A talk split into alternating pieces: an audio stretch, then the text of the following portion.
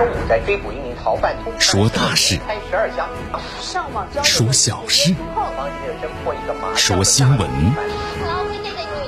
每天早八点，江南说新闻，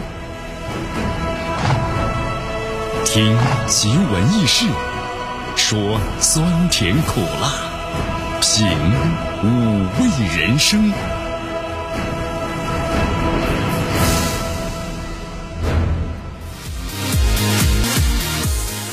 今天呢是周一啊，大家出门要早出门三分钟啊，否则的话呢既堵路又堵心。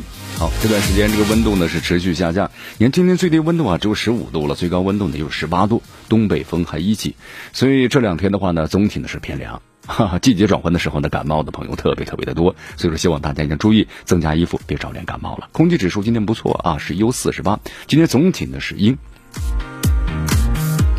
好，我们来关注一下今天江南说新闻的主要节目内容。首先，一起进入呢资讯早早报，资讯早早报，早听早知道。十一黄金周刚过啊，国外媒体的报道，中国正在全球经济复苏中呢取胜。朝鲜呢罕见是凌晨阅兵，哎，这到底是怎么回事呢？那么国外的媒体的报道说，不嫉妒美国的同时，加强国内的团结，是这样吗？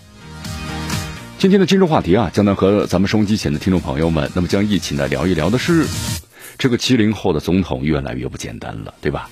那么这个七零后的总统是哪国的总统呢？塞尔维亚总统乌契奇。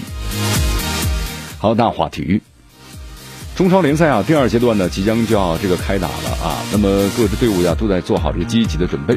同时，咱们国足呢靠规划挤进了亚洲身价是第二梯队了，但是我们说了，本土的身价确实太过于真实。好，以上就是今天江南说新闻的主要节目内容。那么接下来呢，我们就一起进入资讯早早报，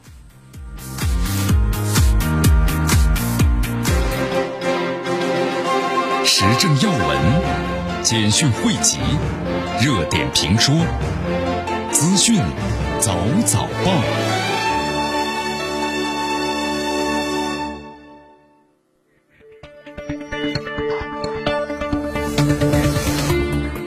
资讯早早报，早听早知道一下事情呢，欢迎大家继续锁定和关注江南为大家所带来的绵阳广播电视台 FM 九十五点七新闻广播。好，我们首先来关注一下，你看这十一黄金周刚过呀，我们呃很多朋友就说，你看咱们中国这个经济，包括呢像旅游的人次，对吧？然后呢整个十一黄金周期间的话呢，创造的经济价值多少多少？呃，咱们中国的经济啊，确实呢正在这个复苏。然后就是国外媒体对中国呢也进行了报道。哈，咱们来看一下国外媒体对中国经济是怎么看的。你来，我们来关注一下啊。你看，在这个美国的 CN，他们说，当世界大部分的地区啊都在努力防止呢新冠病毒就是阻碍呢脆弱的经济从衰退中复苏的时候啊，中国经济再次呢是迈开了步伐，而且呢，在今年年底呢，比以往任何时候更具有影响力。你看，咱们中国的这个国内生产总值啊，我们说现在是 GDP 呢是正的增长，那么在其他的一些国家，我们说都是负的。除了中国以外，你全球经济萎缩呢是达到了八点二五点二，所以说咱们中国呀通过一些措施，你看实现了相快的、较快的经济的增长的这么一个复苏的宗旨。同时呢，包括像这个旅游业的复苏，对吧？还有消费的复苏，那么在整个黄金周期间都出现了反弹啊，这样的回报显而易见的。所以说，你看这个国外啊，他对中国的这个经济呢同样非常的关注。咱们中国是世界第二大的经济实体，中国的经济的复苏。那么对全世界影响是非常大的。中国好，世界呢也会好起来的。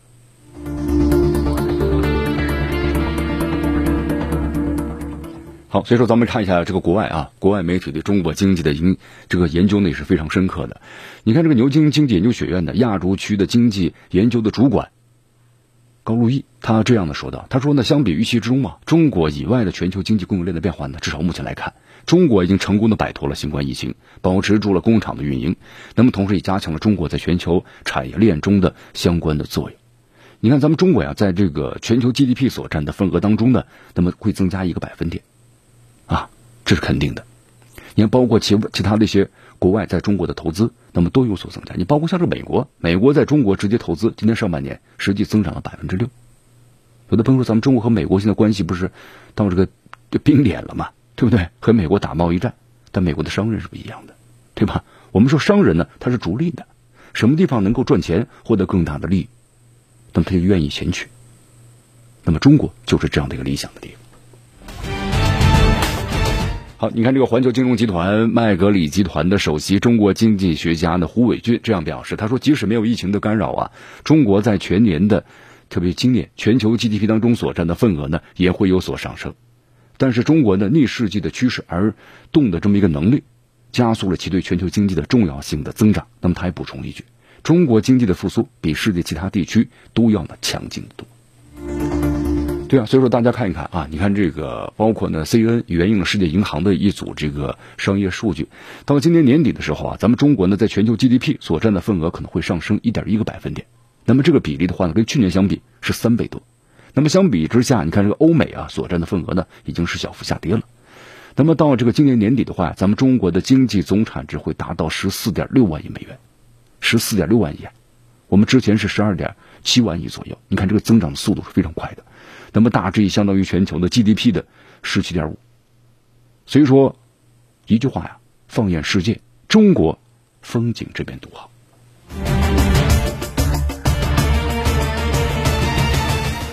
是啊，这是咱们中国的共同的努力而创造出的这样的一个结果。你看，在新冠疫情开始之后，我们说果断杀伐那个时候，对吧？啊，雷霆手段。那么现在看来，看起来那是一种仁慈啊。你看那些一些西方国家，包括欧洲国家嘛，你看要自由，对不对？关于一个口罩戴不戴的问题，现在还在争论，是不是？你看也导致了现在新冠疫情在国外呢肆虐，包括像欧洲现在第二波反弹，美国同样也是如此，对吧？你要这个复苏经济的话，那你很多以前采取的相关的措施，呃，什么严格的管理啊，什么公社交场合啊，这个距距离啊，对吧？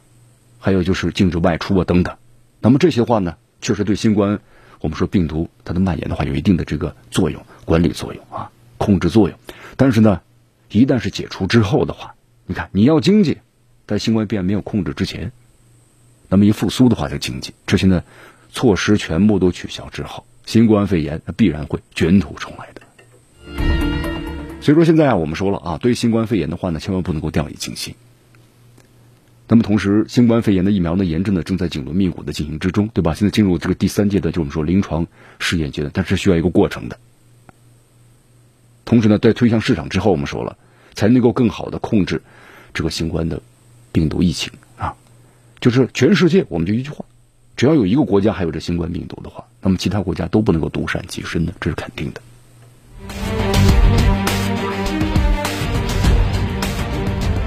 好，继续锁定和关注江南为大家所带来的资讯早早报，资讯早早报，早听早知道。我们再来关注下面的消息。十月十号呢是朝鲜劳动党的建党七十五周年的纪念日啊。朝鲜中央电视台在十月十号傍晚呢是播出了这个画面啊，就是在当天呢，他是在这个凌晨，然后呢在平壤举办了朝鲜劳动党的建党七十五周年的阅兵式啊。这是朝鲜呢从二零一八年以来要举行的第一次，就从一八年到现在。举行的第一次、首次、首次的这么一个阅兵，然后呢，就是包括很多国外媒体，呃，纷纷举行了这么一个解读。我们都知道，阅兵的话都是在白天嘛，但是朝鲜呢，他这次是在这个清晨的啊凌晨的时候呢阅兵的，就就大家都挺奇怪，就有的说是为了防止这个美国的卫星，对不对？你卫星能够探测到，其实这个话呢，这个原因啊站不住脚，为什么呢？因为在之后的话呀。然后朝鲜马上就公布了大约是几百张的这个高清的图片，就把每一种武器啊非常高清，对不对？你可能比这个美国的卫星拍的还更清楚一些，那就没必要嘛，就不存在这样的一个什么呢？避免了对方呢所探测到的这样一种情况。好，因为以往都是在白天嘛，所以说这次后来也分析了一下啊，就认为在这个凌晨阅兵的话呀，我们说了，第一可能是为了防止外界呢掌握其军事装备，但这个我们说法刚才呢。不太成立，因为之后的话，朝鲜呢，你看新闻媒体公布了几百张的高清照片，那这这就不存在了，比你那个卫星拍的都清晰，还存在什么这个啊，关于这个军事装备的，让让你害怕你掌握的问题呢。好，其实还有一些这个问题啊啊，后来就是分析了一下嘛，可能更多的是不刺激美国的同时，那么加强国内的团结啊。这一点呢，可能是最主要的。当然，朝鲜没有就这个问题啊做出一个详细的解答。同时，在这次阅兵式上呢，啊，简单看了一下，金正恩在这个阅兵式上呢说了一段话，他说：“朝鲜呢没有一个人感染了新冠病毒，所有人都健康的生活。”他对此表示感谢。那么，同时他也希望呢，韩国的同胞们能够就是克服这个卫生的危机，和朝方呢坚定的携手合作。你看，在这个讲话当中啊，他全程没有提到这个美国啊，就是不提这美国，有这么一个意思，就是故意呢不去激怒这个美国，同时实现加强的国内团结的这个目的。同时，在这次，呃，阅兵式当中呢，江南也看了一下，展示了很多的一些武器，包括那种新型的洲际导弹。其实这个洲际导弹，我们就说了，这就是显示出了，呃，这是牵制美国的态势，对吧？我洲际导弹能打到你美国，你美国不要太过于招摇。不过呢，至少在这个美国大选之前，朝鲜呢不会进行导弹试射啊，因为试射导弹的话呢，它具有挑衅行为的。你看，在此之前的话，美国总统特朗普关于这个整个的朝韩和谈的问题。也是做出了积极的努力。当然，我们说只有作秀的一个嫌疑啊，因为特朗普呢面临大选，他我们说了，他做这些事对美国没有什么好处，但是呢，对他这个大选有好处的，对吧？和平是每个人的共同的向往。那特朗普做出了这样的一些事情，包括这样的一个姿态，那对他在国内的整个的，那么这个竞选的话，能够拿了更多的这个选票。你包括在这个中东地区，同样也是如此啊，是吧？你看，要从这个伊拉克撤军，包括从阿富汗的撤军。然后呢，让这个，呃，阿联酋，然后呢和这个以色列和解，对不对？那么这些我们说对你美国有好处吗？没什么好处。那么最直接的目的就是一个和平的信号的释放，然后呢，特朗普能够获得国内更多的民众的支持。好，当然我们说了啊，你看我们说这个朝鲜和韩国之间，啊，那么和平的根源呢在哪儿呢？其实呢，说话说回来，和平的根源还是在于就是美国。那么从美国他的这个角度来说，他愿不愿意朝鲜和这个韩国和平呢？虽然之前呢，你看有一些这个措施，对吧？包括呢几次的这个和谈，但是最后呢，没有任何的这个结果。我们说了，你看这美国如果要是撤走的话，那么同时，呃，韩国或者朝鲜，我们说了南北统一的话，其实这里面有个最大的问题，就是美国的愿不愿撤走，是不是？那美国如果要撤走的话，那么在整个的亚太地区，它有没有这影响力？那么都是这样的一个问题。好，继续锁定和关注江南为大家所带来的资讯早早报，资讯早早报，早听早知道。继续锁定 FM 九十六点七绵阳广播电视台新闻广播，我们去关注下面的消息。迎着晨光，看漫天朝霞，好的心情，好听的新闻。走进江南说新闻，新闻早知道，与江南一起聆听江南说新闻。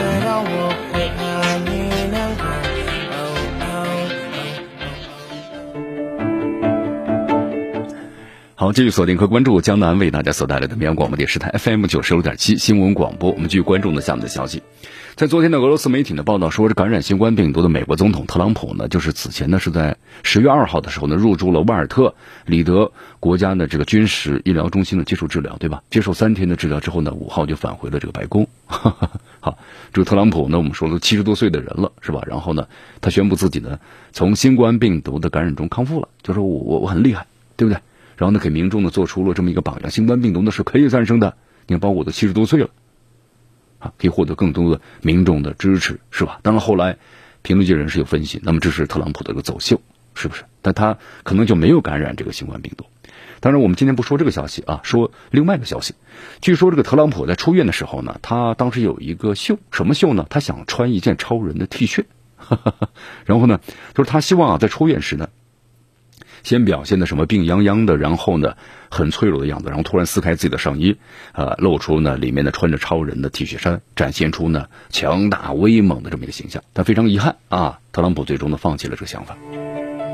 好，这事儿的话呢，我们说了，虽然媒体报道了，但是不知道是真是假，哈 哈就是没有得到这个官方的认证啊。不过这个事儿呢挺有趣，所以说在这个网友美国网友们呢马上调侃和这个讨论了啊。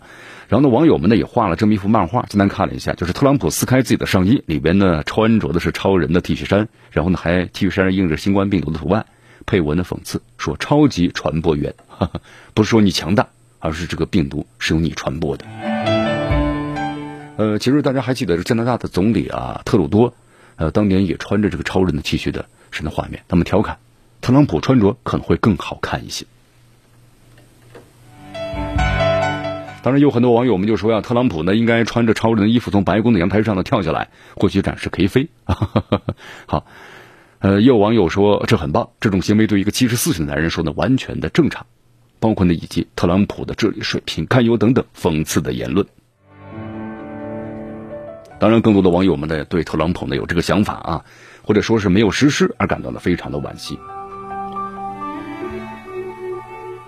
好，不管特朗普对不对？你看他三天，啊，照他的公布来说呢，三天就战胜了新冠病毒。但是在美国，我们说了，现在整个疫情的话呢，非常的严重，特别寒冬来临的时候，你看在美国这个医学界啊，模型预测嘛，说八十天之内可能会再死呢十五万人。你看现在这个美国的新冠的肺炎，那确诊人数达到了七百七十万了，死亡超过二十一点三万人。但是现在我们说了啊，这个新冠肺炎病毒的话呢，越是气温越低，它的存活的时间呢会越长。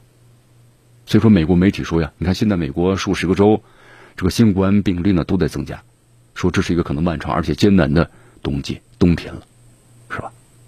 那么说到明年的一月一号，就现在有八十天左右，那么可能总计又会呢死亡十五万人最少，那么总数会超过三十六点三万，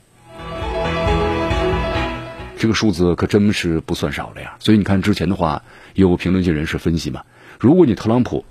啊，这次这个总统的竞选没有连任的话，那么可能一下来就会呢被追究相关的这个责任的。那么这个责任的话，会导致特朗普呢可能会坐牢。虽然在美国有法律规定，就现任总统不能追究上任总统的这个责任，就不能把他送到监狱里头去。好，但是可能通过其他的一种方式。那么特朗普，你看导致民众死亡几十万，因为特朗普说，我预计可能一百万，现在才死亡了这么十几二十万，还算是已经少的了。啊，其实这话我们后来。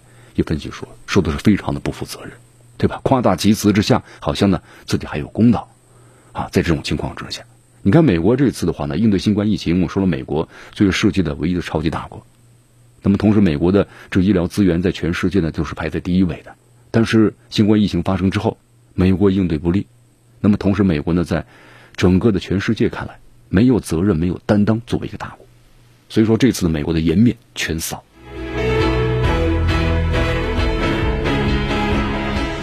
你看，包括这个美国的医学界的专家呀，福奇对吧？你看，我们他公开警告过 N 多次了，如果秋冬两季不采取行动，他说多达四十万的美国人可能会死于这个新冠。但是你看这个特朗普，对不对？就认为这个就是科学家们呢，反而在匪夷所思。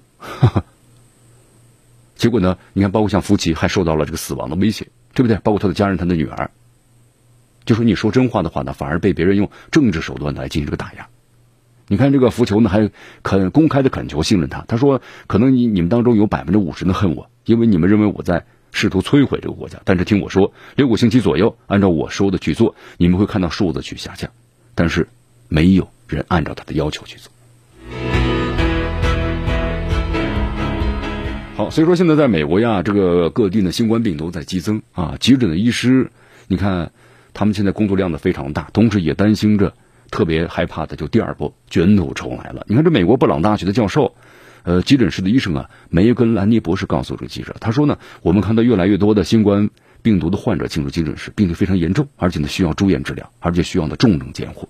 那么特别担心就是可怕的第二波，现在呢就要开始了。因为根据最近一段时间这个病例来看的话呀，在美国这每天新增这人数呢呈一个爆发式的这么一个趋势。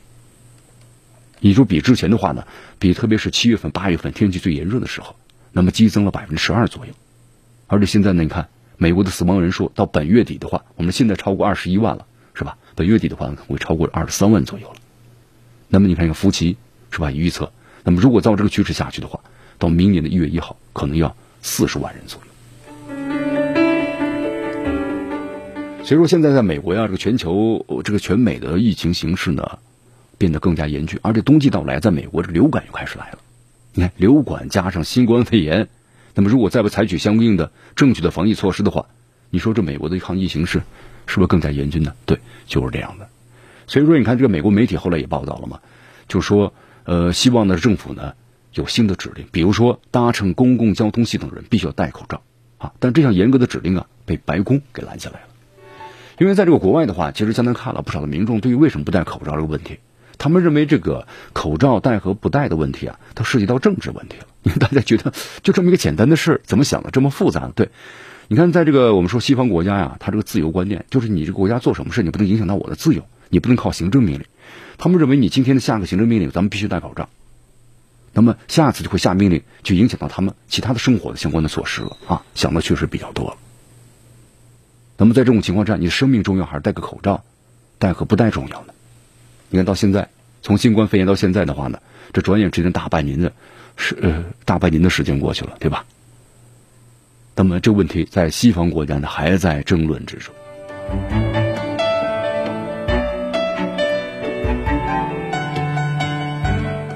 你看，这个《华盛顿邮报》在报道中呢显示，福格啊，福格呢所在信中呢这样写道，就是说不要回避对我们这个国家造成的不可接受的损失的事实，这是一场屠杀，而不仅仅是政治纠纷。他说：“保持沉默是等于通谋啊！”所以说，你看，对于像美国在应对新冠肺炎疫情不利的这样一种情况之下，民众的这种感受就是总结一下：领导无方，人民不幸啊！自由女神正在哭泣。好，继续锁定和关注江南为大家所带来的资讯早早报，时政要闻，简讯汇集。热点评书，资讯早早报，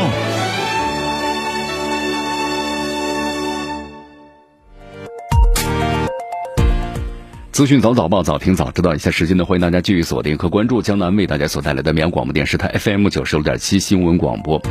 好，我们再来关注一下这个阿塞拜疆和亚美尼亚啊，因为在十月十号的时候呢，在这个俄罗斯的。周旋之下，然后呢，阿塞拜疆和亚美尼亚，包括俄罗斯，就三方呢是共同的，就是宣布就停火了，啊，就是俄罗斯也宣布，就双方呢必须要遵守你们所签署的每一项这个协议啊。但是昨天有个最新的这个消息，就说呀，阿塞拜疆的第二大这城市这个战甲，然后呢深夜遭遇到来自亚美尼亚的导弹袭击，说有七名平民的死亡，三十三名平民的重伤，其中包括呀有这个妇女和儿童，还有三处的居民住宅呀在袭击中的被摧毁了。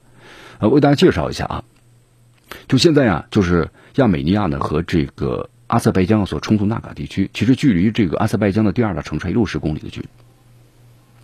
呃，现在呢，阿塞拜疆就把这个矛头呢直接指向了这个亚美尼亚，就说是你们发射的导弹，说你们滥用这个啊人道主义的休战，不分青红皂白向人口稠密地区开火，必须呢要被制止啊。呃，那么同时在这里我们也介绍一下啊，之后的话呢，亚美尼亚呢马上就否认了，说这根本就不是我们打的啊。那么击中的这个战甲的炮弹也不是从亚美尼亚境内的打过去的。你看，我们说了，这个俄罗斯当时就是督促两方的和谈之后，因为这个我们说现代这个战争啊，那冲突只要一激烈的话，它烈度是相当大的，每天消耗量，我们说了那是个天文数字。对于这两个国家来说，阿塞拜疆或者是亚美尼亚，你看阿塞拜疆的好一些，阿塞拜疆的靠石油，外汇储备五百亿美元啊，那么像这个亚美尼亚的有几十亿美元。就说这个战争一打下去的话，尼亚美亚肯定支撑不住的，包括阿塞拜疆的同样也是如此。所以这个冲突的话，一到一定程度，达到一定程度的时候，肯定坐下来和谈。所以你看之前的话呢，包括俄罗斯也没有什么发言嘛，啊，后来的话，你看双方和谈，马上就把这个整个的停火协议就全完全确定下来了。但是我们说了，虽然是停火了，但早些时候纳卡地区几个村庄还是遭到阿塞拜疆部队的这个袭击，啊，呃，包括纳卡的首府。这个斯捷，呃，潘纳克特也遭到了炮击，一小时之内有七到八枚的炮弹。当然，我们说了，双方的互相说是你打的，对吧？阿塞拜疆称我们阻止了亚美尼亚部队的多次进攻，那么亚美尼亚说了，阿塞拜疆的不断的炮击，都是这样。前期呢有所交火，但是呢双方说了，我们都遵守了，那不是战斗，相对来说比较克制。好，这两天的话呢，我们说了啊，因为双方是你来我往。阿塞拜疆和亚美尼亚，你看，包括阿塞拜疆和亚美尼亚都进行了全国的这个总动员。你看，包括咱们中国有留学生嘛，也在这阿塞拜疆或者亚美尼亚。你看他们的这些说了，在，呃，比如阿塞拜疆的他们的同学呀，那么都停止了学业，然后呢是到了这个前线，对吧？因为我们说亚美尼亚这个国家更小一些，人数呢更少啊。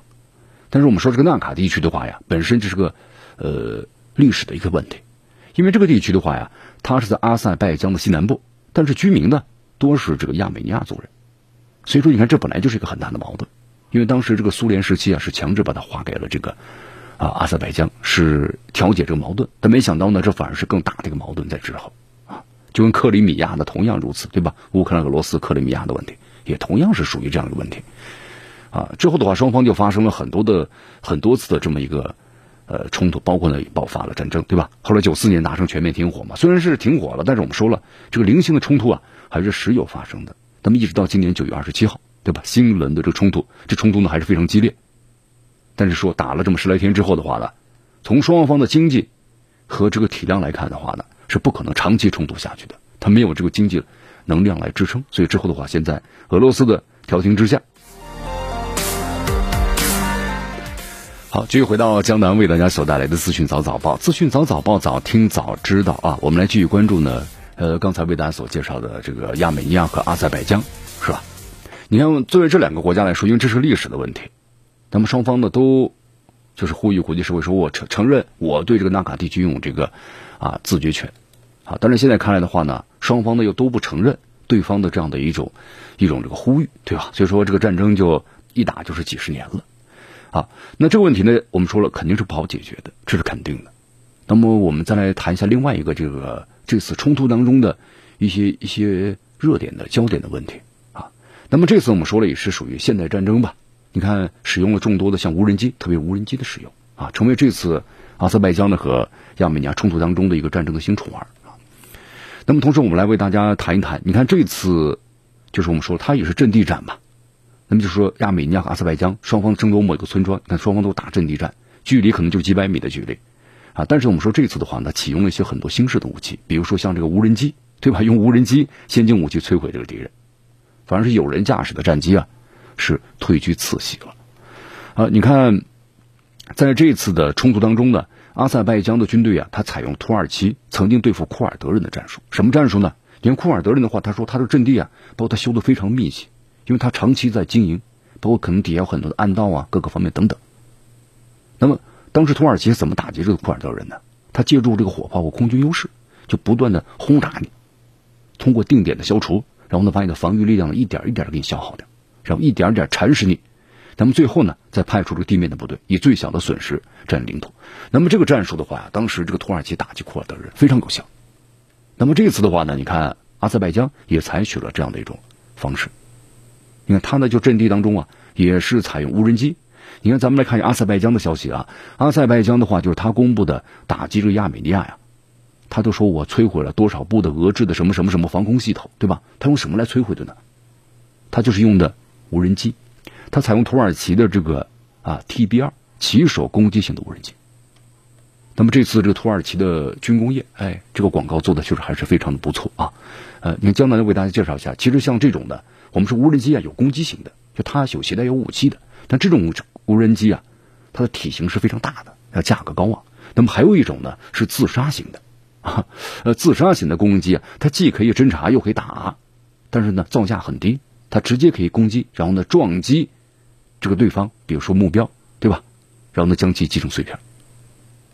那么根据了解的话呀，像这个有以色列的，包括像这个土耳其的啊，还有这个白俄罗斯。他们使用这个攻击无人机啊，据说已经有十来年了，也就是说，非常的已经是一种呢成熟的武器。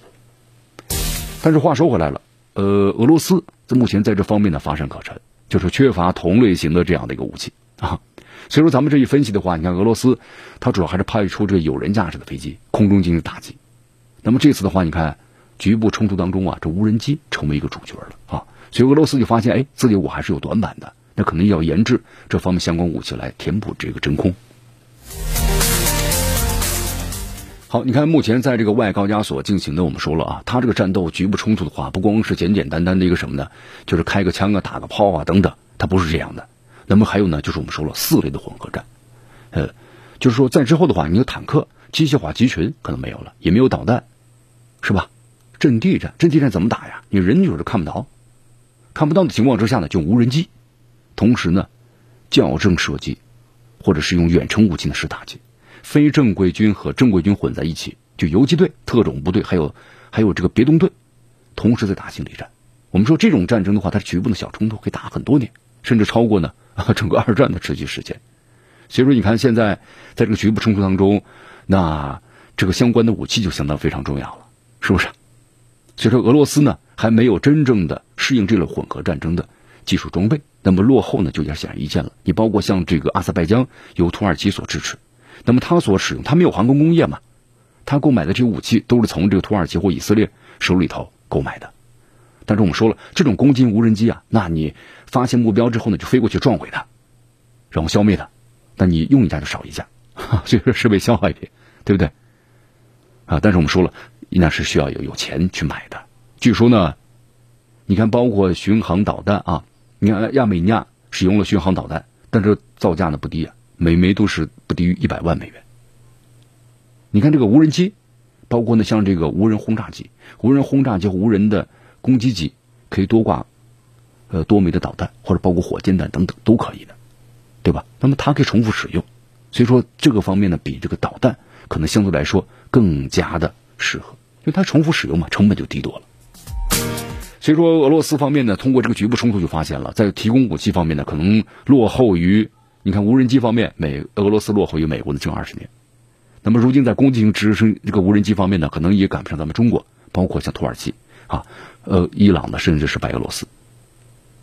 当然，我们说了，它能够呢，现在就是现代战争啊，可能中型无人机把炮火、战役、战术导弹、有人驾驶飞机啊连成一体的话，那可能无人机从不同方向摧毁呢，防空系统而且发动的攻击那天，那么即将到来了。就是说，通过现在这无人机的这个使用啊，包括技战术的逐渐成熟，那么在整个的战争当中是占据了一个不可能忽视的地位。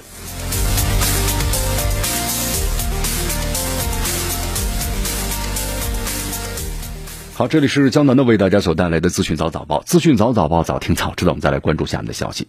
在昨天呢，激进组织这个塔利班的发言人呢，呃，扎比乌拉穆贾希德接受美国哥伦比亚广播公司采访的时候呢，说了这么一段话。他说：“这个对特朗普的连任表示了支持，我我很支持特朗普连任。”这个话说出来呢，引起了这个轩然大波。我们知道，呃，塔利班和美国是死对头，是吧？因为当年这个小布什的时候，他宣布这个塔利班为恐怖组织，然后呢，打击这个阿富汗。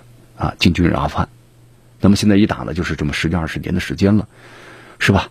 到现在为止的话，你看塔利班是占据了阿富汗的半壁江山，而美国呢，已经是节节的退守了。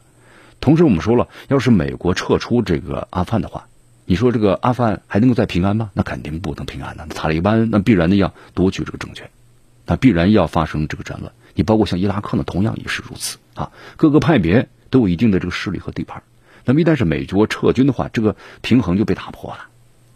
你是听他的还是听他的呢？还是民主选举呢？都不行，对吧？那就看谁的实力最大了。那必然的会引起在一个短时间之内的什么一个动荡。好，这塔利班怎么会支持这个特朗普呢？就大家觉得是不是挺奇怪的呀？你看，包括这个穆贾希德这么说了：“哦，我非常希望特朗普能够赢得选举，结束美国在阿富汗的军事存在。”对，那么他说这个话是没错的。他支持特朗普，因为特朗普的话呢，他现在就要求啊，美军呢有一个时间表，在明年从阿富汗呢就全部撤军。那么撤军之后，那么塔利班就可以实现他的这个呃一些方案了。所以他就呃这话说的没有错，我支持特朗普连任。那么如果特朗普没有连任的话，新的一届总统上来，那么是不是相关的一些措施或者方案都要更改呢？对，这个一很多未知数，对吧？好，虽然说很多人呢就认为塔利班支持特朗普哈，敢都不敢去想，认为很很诡异。但是你这么一分析的话呢，也对，对不对？我们这么一分析的话，其实呢就是一个很简单的道理。特朗普他宣布了要撤军，那么这个撤军的话是符合塔利班的这个意愿的。好，以上呢就是今天资讯早早报的全部内容啊。那么接下来呢，我们就进入今日话题。咱们今天的今日话题啊，谈一谈这个七零后的总统，就是。啊，为大家介绍的塞尔维亚总统武契奇啊啊，呃，为什么呢？因为感觉他虽然这个年纪呢不大，是吧？但是呢，感觉是挺不简单的。那么不简单在哪儿呢？今天节目当中，我们为大家呢详细的分析一下。